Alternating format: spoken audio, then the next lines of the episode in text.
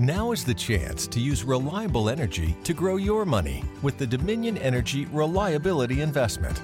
Our new investment product offers competitive returns, no maintenance fees, and flexible online access to your money. Make the reliable investment in reliable energy. The Dominion Energy Reliability Investment.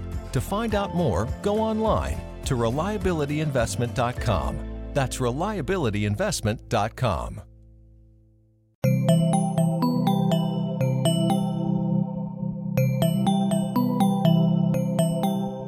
Estás escuchando Posta, Radio del Futuro. A continuación, Extraordinario. Hola, soy Fernando Adrià, cocinero y del Barça.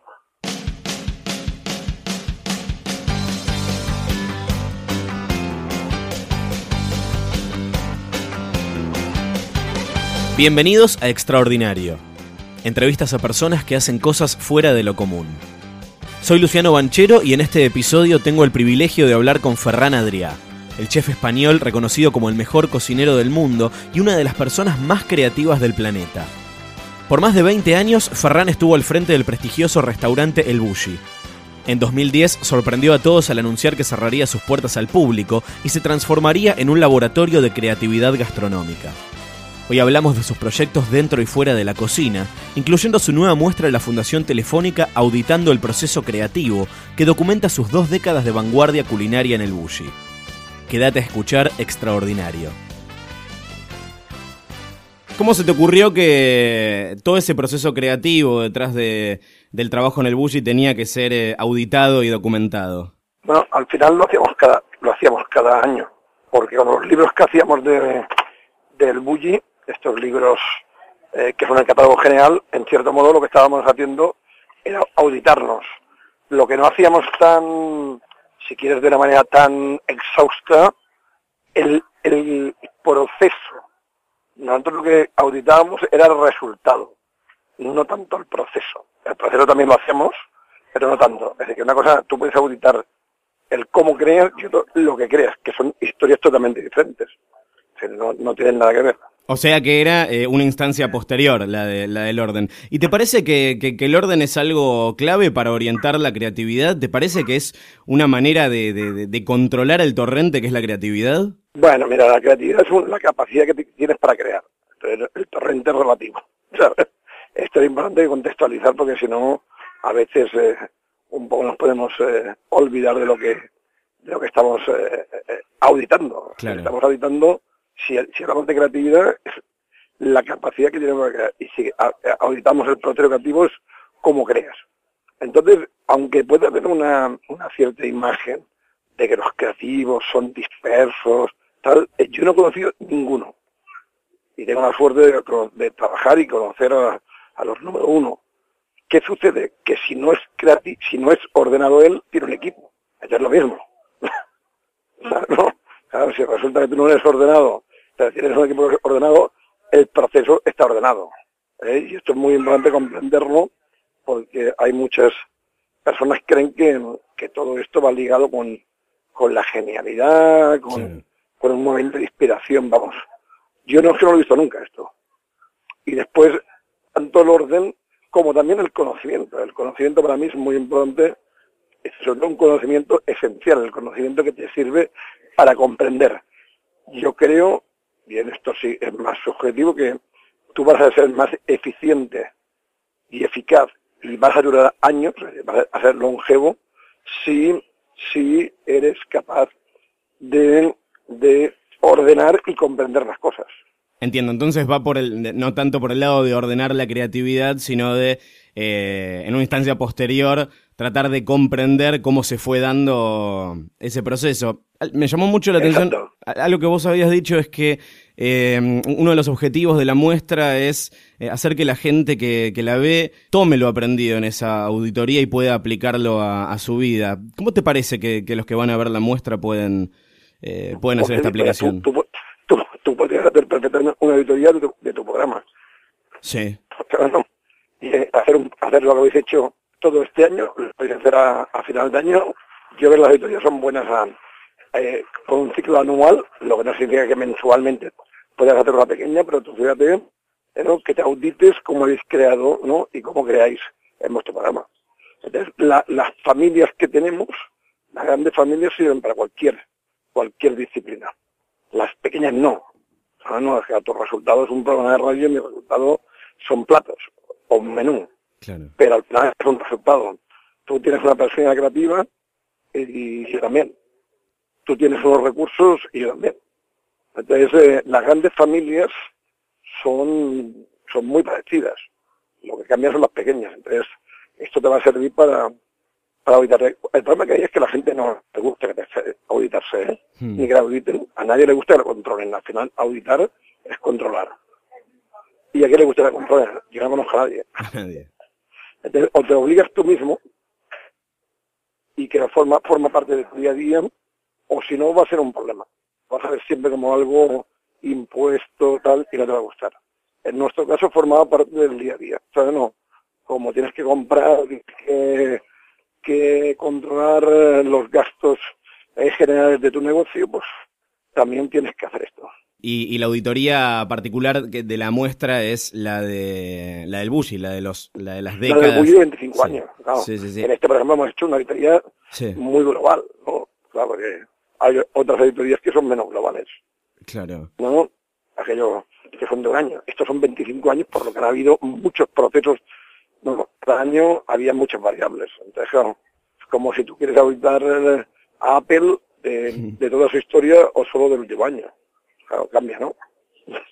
Yo quiero concentrarme en un momento puntual porque me, sorprendió que dijiste que si seguían el camino del, restaurante, eventualmente eh, el Bush iba a morir, pero justo lo decidiste mm. transformarlo en el, en, el, en el mejor momento. Quiero saber cuál fue la instancia de revelación en la que te diste cuenta de que tenías que convertir el restaurante en algo más. Bueno, eh, en algo más o algo menos, entiéndeme, ¿no? En algo diferente. No, no, no. Diferente. ¿Qué pasa? Que no, no hay una decisión.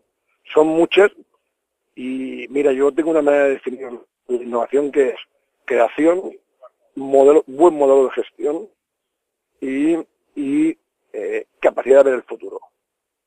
Esta última es la que creo que es la más difícil que hay, ¿no? Sí. Y es un poquito, con el Bulli hemos, creo, pues, eh, aquello hecho durante muchos años, ¿no? Eh, eh, esta capacidad de ver, ver el futuro y, fue un poco, veíamos, respirábamos, que si no hacíamos lo que, lo que hicimos de transformador, podíamos durar un año, dos, cuatro, cinco, pero, pero íbamos a, acabar. ¿Por qué? Pero nosotros hacemos vanguardia radical. Y la vanguardia radical es que, es que lo raro es que fuera durado 30 años. La vanguardia dura.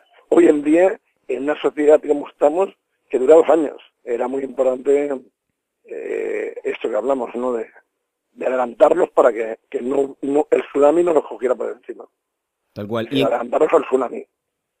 Esto, ahora, perdona, podía haber pasado que te adelantas sí, y después qué, ¿sabes? No, no, no, es sinónimo de éxito, ¿eh?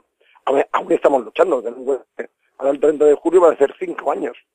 Y estamos luchando ahí por que el proyecto de, la fundación, del Bully, del Lab, de la bibliografía, todo lo que estamos haciendo, tenga un recorrido. Y los objetivos son otros, ¿no? Pero eh, que tenga que tenga un, futuro aquello eh, longevo, ¿no? Y no fácil, no fácil, que vemos continuamente donde las grandes compañías del mundo, que son compañías que tienen miles de millones de eh, dólares o euros para invertir en I+D, les cuesta pues, no, que, que a, pequeños como nosotros pues también.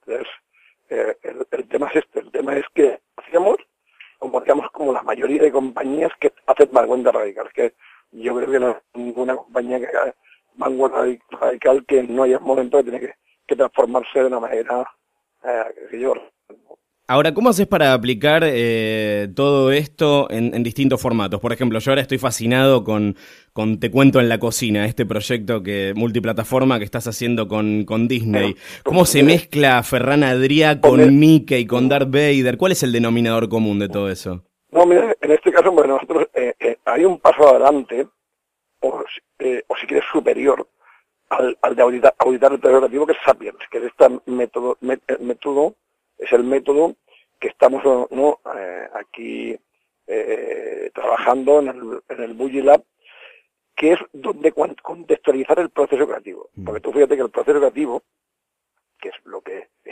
está estudiando, dialogan con nuestros procesos, con, de- con el de producción o reproducción. Por ejemplo, la pintura, la creación y la producción van juntas, y el vino igual. No se pueden separar. En la cocina se pueden separar. Tú puedes, tú creas y después reproduces. Entonces, eh, hay un marketing. O sea, no, eh, no, no se puede descontextualizar de que hay un marketing, comunicación, Sí. comercial cuando está en un restaurante, ¿no? Entonces, el, el contextualizar todos estos procesos es lo que es el, el eje in- principal de, de Sapiens. ¿eh? Y entonces lo que hacemos es analizar, como hemos analizado, pero, analizar todos los otros procesos y contextualizarlo.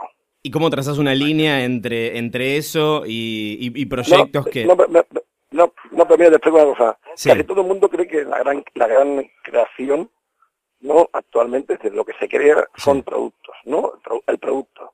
No, verdad, la mayoría está del marketing. La grande, si te das cuenta, hay marketing, marketing, marketing, que es, crea- que es creatividad también, es creación.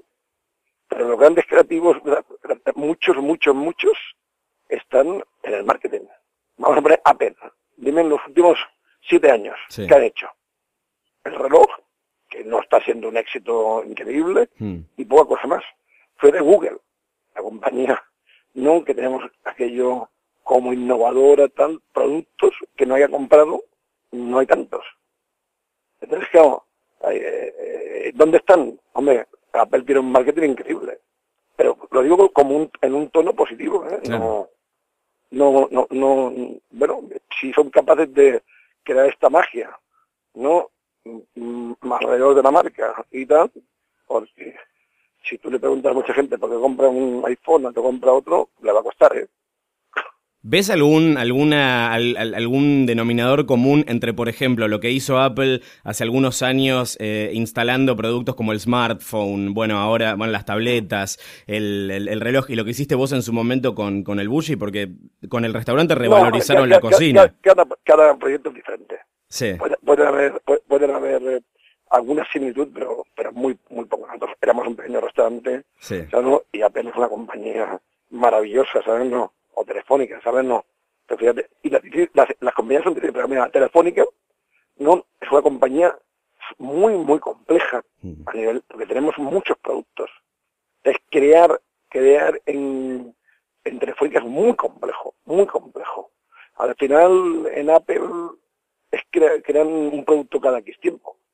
Eh, En telefónica hay que crear un producto cada semana, Mm. porque fíjate todos los, todos los sectores que hay, ¿no? Entonces, te digo, cada compañía es diferente, no es lo mismo Google que Apple, no es lo mismo Telefónica que Google. Entonces, tú puedes ver unas ciertas eh, variables, por ejemplo, eh, todo el mundo dice que para, para crear hace, fa- hace falta pasión, esto es mentira. sí. En una, empresa- una, una empresa grande es muy difícil la pasión. La pasión es cuando es tu empresa. Tú lo- al final lo que pides es profesionalidad. Y es, que es muy importante. Ya está. Porque voy a pedir yo pasión. ¿No? Si una persona es profesional, a tener una compañía no con cantidad de empleados, no pues es difícil. No imposible, en la vida no hay nada imposible. Pero hay que reconocer que es difícil. La comparación con, con- con Apple, obviamente, más allá de que, de que los procesos son completamente diferentes y que se dieron, sobre todo en, en- No, en contextos que no tienen tanto que ver, pasa por la huella que, que- que dejaron Apple en la tecnología, Sí, exacto, el Bush en la gastronomía. eh, Exacto. A ver, las consecuencias, lo importante al final, Sí, cuando esto se habla de innovación disruptiva, sí, que se habla como si fuera no algo habitual, hay poquísimos, poquísimos, ¿vale? Eh, inno- innovadores que son disruptivos. Que disruptivos. Estamos hablando de cambiar un paradigma de, una, de un sector, de una disciplina, de una actividad. Y esto hay dos, tres cada 100 años. Si quieres, oye, no cerrar, ya, porque yo formo parte, parte de un, de un ecosistema ¿vale? Donde si quieres podría ser la persona más importante con mi hermano Albert y con Julie, pero donde pasaron 3.000 personas, súper importantes en el proyecto, ¿no? Entonces, eh, eh, sí que es verdad que, el Bulli pues eh, cambió el paradigma de, la gastronomía, muchas, muchas cosas. Ese, el hecho que podíamos aquello pues padecernos. Pero bueno, al final uno, en este caso, es el tiempo que lo dice, ¿eh? Ten en cuenta que yo el bully hace 10 años era medio bluff. ¿Sabes? esto, ¿qué es esto? Que esto es un bluff, que tal igual. Y ahora, fíjate, ¿no? Tal cual. Bueno, me, interesa esto de, hablar de las consecuencias, ¿no? Porque más allá de lo que fue el bully, abrió eh, un montón de cosas alrededor que transformó el, contexto. Nació todo este nuevo boom alrededor de eh, la comida. ¿Cuáles te parece que son las cosas positivas que surgieron de eso y cuáles son las que te parece que no fueron tan positivas? Que no son particularmente responsabilidad, digamos, del bully, pero que sí son consecuencia de eso. No, pero el yin y el yang, la ilusión, mira, en este caso sí, la ilusión a miles de personas. Sí. No hizo que serían buenos y malos, ¿sabes? No, no todos los que cocineros que cocineras, gracias a, la ilusión del bully, pues son buenos y malos. Ahí son buenos, también hay malos, pero esto no es mal. También todo, fíjate, gracias, a Leo Messi, hay miles y miles de jugadores que quieren, no, de niños que quieren jugadores. Sí. Claro, no todos los jugadores van a ser como Messi. O sea, igual hay uno o dos y buenos eh, menos y, muy buenos poquísimo. Eh, que el mundo no es perfecto, ¿sabes? No. Entonces, pero la ilusión que hemos creado miles y miles de millones de personas, vamos, eh, yo creo que no solo al bully, sino una generación de, de restaurantes y cocineros pues que cambiaron la historia de la cocina, ¿no? Y tener en cuenta que Masterchef o los programas de televisión no existirían sin este boom. Al final, cuando yo empecé la cocina era un era algo endogámico, ¿no? Y que, funcionaba solo para, para nuestro sector. Ahora es un tema ya socioeconómico, cultural importantísimo. Hay que pensar en España, el 25% del PIB es, mira, turismo, restauración y industria alimentaria, industria y distribución. estamos hablando de algo increíble a nivel económico. No se puede tomar como un, como un juego, ¿sabes? No. ¿Están pasando cosas nuevas eh, en, en, la cocina, en la gastronomía, cosas que te llamen la atención? continuamente, continuamente. No, para que disruptivas no, pero continuamente. Es que ahora lo que pasa es que pasan tantas cosas nuevas que es imposible contextualizarlo. Otra cosa es que aquellos digan, oye, pero algo que cambie o algo que tal, bueno, pues seguramente lo que pasó después del bully fue, eh, gracias al bully, el que todo el mundo puede crear en Argentina, Perú, Dinamarca, Noruega o cualquier país del mundo hay, hay jóvenes que se preguntan el cómo y el por las cosas. Esta pregunta capaz que se va más por el lado personal que, profesional, pero es una mezcla de las dos cosas. Eh, en la búsqueda de la innovación permanente, ese, ese disfrute de la, de la creatividad, ¿en algún momento se convierte en una exigencia, en una carga, tal vez en un estrés? Y quiero saber cómo manejas eso, si te pasa. No, o sea, que para que esto es algo muy difícil de comprender, que es la creatividad extrema. Hmm. ¿Verdad que yo no entiendo el deporte extremo? ¿Sabes? No. Yo no entiendo. Que hay alguien que se quiera tirar por allí por el barranco y a punto de matarse. Pues en la creatividad pasa lo mismo. ¿Me entiendes? Es decir, hay mucha gente que, que, que, hace esto porque la apetece. Ah, no, la apetece hacer eh, este riesgo, ¿no? El riesgo de decir, soy capaz, no soy capaz, lo puedo hacer, no lo puedo hacer, ¿no? Y esto a mí, a mí me encanta. Me encanta. Entiendo que hay gente que me estáis locos, ¿no? ¿Os gusta vivir con este estrés? Sí, sí, sí, es lo que es lo que nos gusta y es lo que por lo que estamos ahí. Bueno, tal vez si no hubiese, este challenge, no sé qué sentido tendría para nosotros continuar, ¿sabes? Bueno, tal, vez esta gente que hace deportes extremos, que es medio incomprensible, encuentra eh, alguna inspiración o alguna iluminación en esas cosas. Yo quiero saber en qué, en qué actividades, en qué momentos, en qué lugares, en qué cosas, con qué gente te inspiras vos puntualmente. Mira, eh, eh, ya sé que es una, una cosa tonta, pero en la vida, es que al final uno espera en la vida que no hay inspirarse, en la vida, en la naturaleza, en todo, en todo lo que pueda haber. Bueno, en esta conversación que estamos teniendo, pues nos podemos, nos puede inspirar en visitar un mercado, en ir a comer a un restaurante, en leyendo libros, cualquier... Las técnicas creativas son, hay miles y miles y miles de técnicas creativas, pero miles, ¿eh? Y son sencillas, ¿eh? También complicadas, pero son sencillas. ¿Y cómo es? Me imagino que, en esta búsqueda no, no, debe haber eh, en tu vida un día parecido al, al, anterior. ¿Vos buscás activamente evitar la rutina o la rutina también puede ser algo que te inspire? La, rutina es muy importante, ¿no? romperla, ¿no? Esto lo rompíamos, mira, en, el, la auditoría lo explicarás, que nunca, nunca era igual, cada año procuramos cambiar hmm. y ahora la fundación ya es motivada por, por, lo que queramos, ¿no? En el Bulli 1846, cuando vayamos a Calamonjoy, eh, allí es que la filosofía es que no hay ni horarios ni calendarios, te, puedo decir cómo será este año, más o menos. Más o menos. Igual te, puedo decir cómo será este mes o cómo es la semana, pero pero la rutina es lo peor que hay.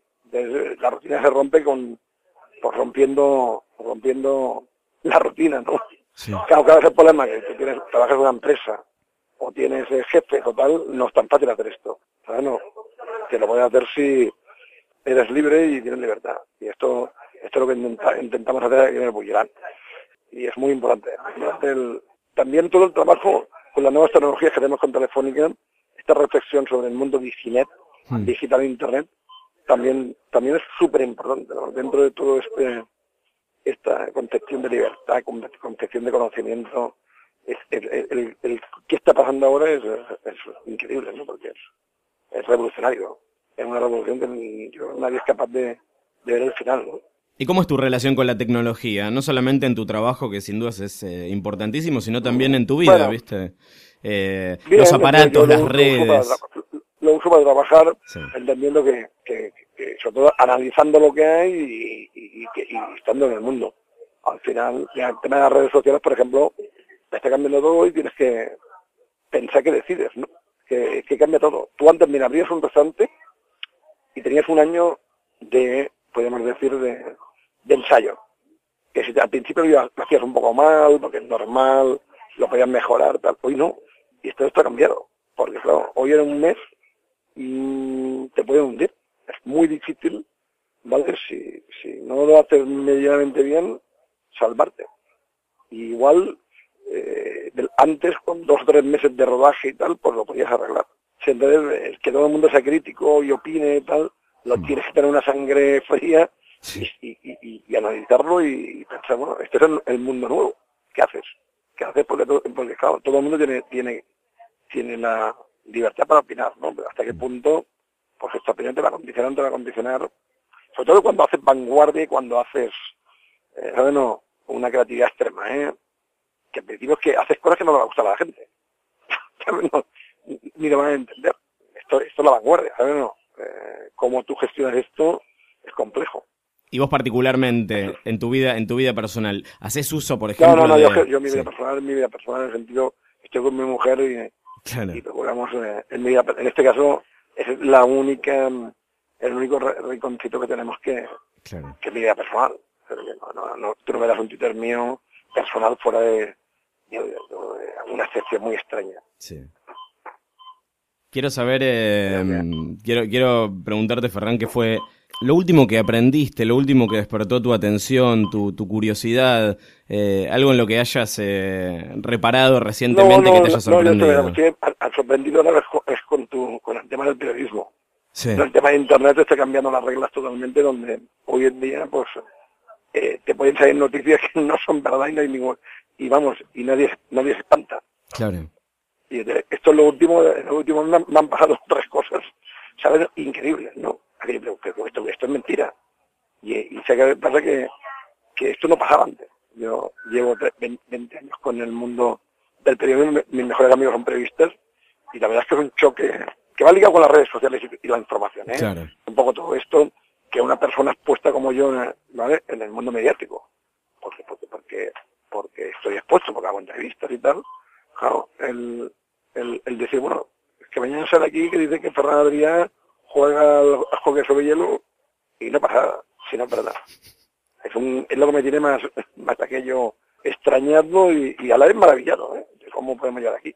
Que entiendo que, que, por ejemplo, todo el tema de las redes sociales y el, y, el, el periodismo no, no, no profesional, podemos decir, el periodismo, que ya no sería periodismo, también aquí en España está llevando que la corrupción baje, ¿no?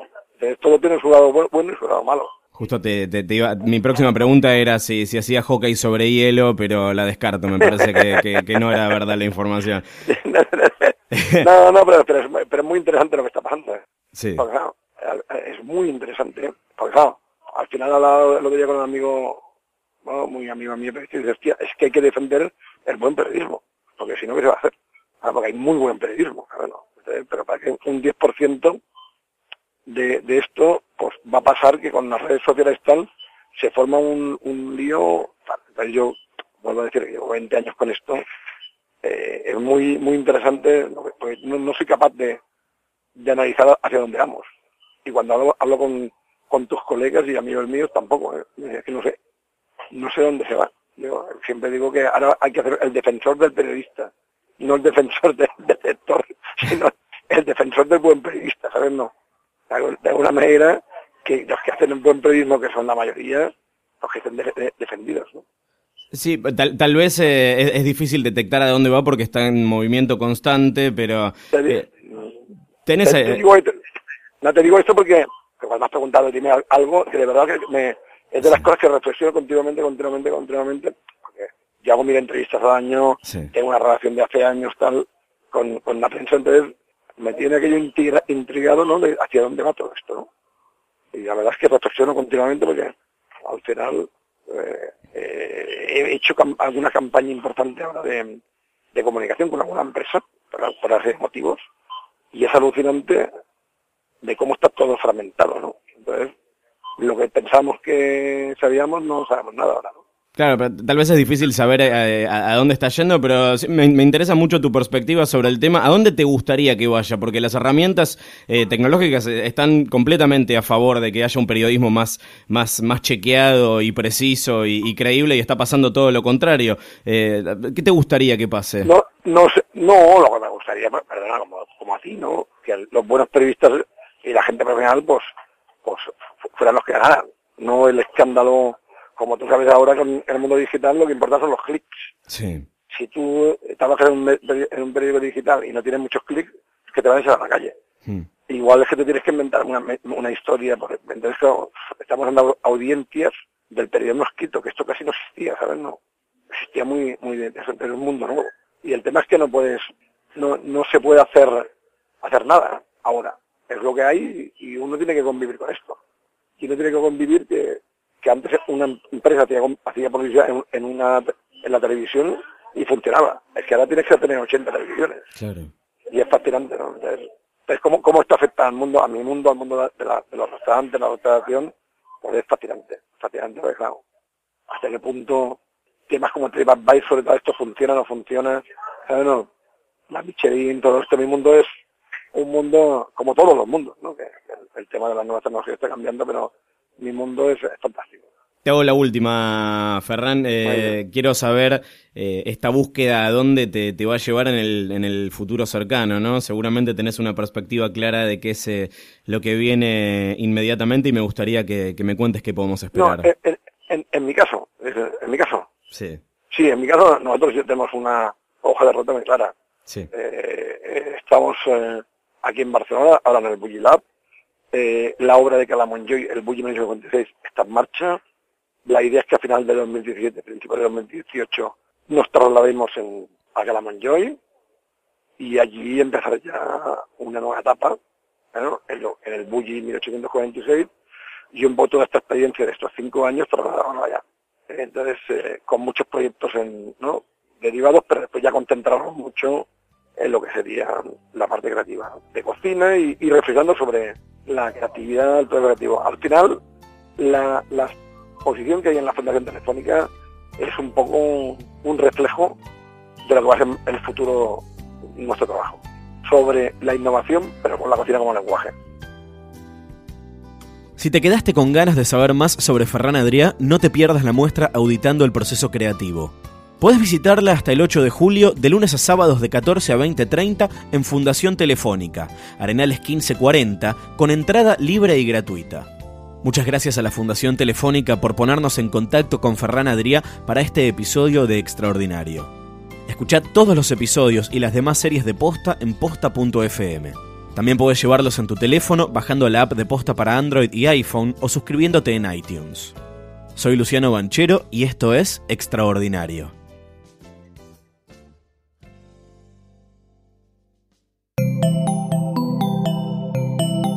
Si te gustó este episodio, hay mucho más para escuchar en Posta. Conoce todos nuestros programas en posta.fm. También podés llevarnos en tu teléfono.